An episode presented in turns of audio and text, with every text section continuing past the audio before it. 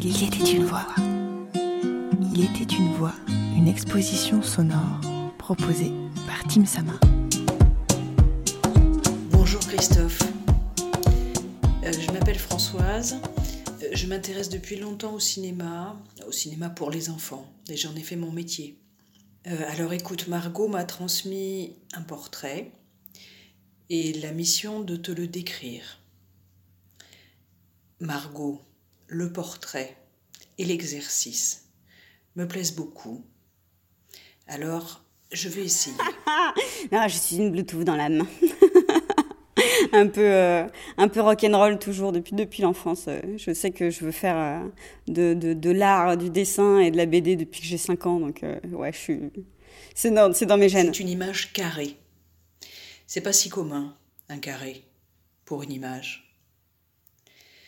Ce carré est bordé d'un liseré jaune fin et d'un autre blanc, comme un léger encadrement. C'est le portrait d'une jeune femme blonde. Elle est représentée en plan moyen. On ne voit pas ses pieds, mais son genou, oui, car elle est assise sur une chaise ou un tabouret haut. Elle a les jambes croisées. Ses bras sont posés sur son genou, le droit est plié, et sa main se cale sous le menton, et l'autre bras, le gauche, est naturellement posé sur le genou. Son buste avance légèrement, sa tête s'incline tout aussi légèrement pour rétablir l'équilibre. Elle sourit, mais pas un sourire de fin de repas de mariage, non, un sourire discret, presque intérieur. Et elle nous regarde. Ses yeux nous fixent. Ils sont sombres et leur expression est franche. Elle est blonde, très blonde, ses cheveux sont longs, lâchés naturellement et ondulés. Elle porte une robe d'été, vieux rose ou rouge, à fines bretelles. À partir de la taille, des plis marquent sa silhouette, le contour du genou. Ses bras sont nus et autant que par son regard désarmant de présence, on est frappé par le motif végétal tatoué depuis son avant-bras jusqu'à son épaule. Une gerbe assez stylisée mêlant fleurs, plantes et épis dans un mouvement montant. Il est très présent, ce tatouage. Ça fait des années qu'on ramasse ces déchets partout là, qu'on en a marre, qu'on dit à tout le monde oui le meilleur déchet c'est celui qu'on produit pas, et nous on se lâche une poubelle toute par semaine. Enfin, euh, ben, en gros, fais ce que je dis, pas ce que je fais. Donc on s'est dit allez hop, euh, on arrête de faire des déchets. Il y a le fond aussi. Un aplat de couleur bleue, comme un ciel d'été. Et peint dessus, l'ensemble de la surface est traversé de lianes noires et vertes à grandes feuilles, de petites choses ovales roses qui seraient des boutons, mais non, puisqu'ils ne sont pas accrochés aux tiges, Hum, des pétales de fleurs, hum, des grains de riz géants, que sais-je. D'ailleurs, je ne sais pas grand-chose, ni la taille de cette image, ni sa texture, ni même si elle existe vraiment. Elle n'a pas été peinte, je pense. Dessinée, oui, avec de l'encre, de l'acrylique, ou de la couleur virtuelle, ou les deux, ou les trois. Très habilement. C'est la couleur qui nous arrive d'abord, et les grands aplats, comme les fonds de certains tableaux de Matisse, ou les jungles du douanier Rousseau. En fait, le relief est bien là, amené par des ombres bleu pâle ou roses sur les bras, sur le visage, des lignes noires aussi pour les plis de la robe ou le galbe des bras.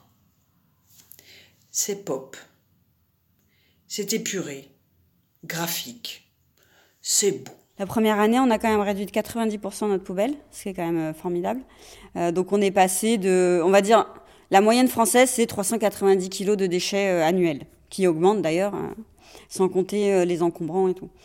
Et donc nous, on était déjà un peu en dessous parce qu'on avait quand même un compost et puis on, faisait adoption, on avait des paniers de légumes et tout, mais on avait quand même, on avait quand même les déchets.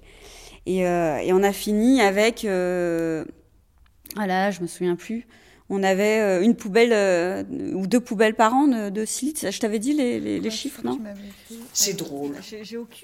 Ça me donne l'impression d'une image arrêtée. Comme s'il suffisait d'appuyer sur un bouton invisible pour que le dessin animé reprenne.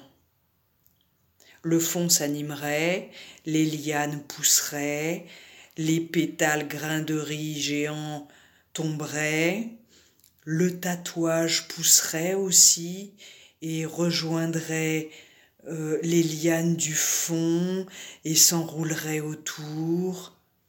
Tout pousserait frénétiquement, y compris ce bras emporté par le flux, mais elle, pour l'instant, resterait assise, les yeux dans les nôtres. Moi, elle me fait penser au grand cerf de Princesse Mononoke le dessin de Miyazaki, le dessin animé de Miyazaki. C'est le dieu de la vie. Au contact de ses sabots, le sol pousse à grande vitesse.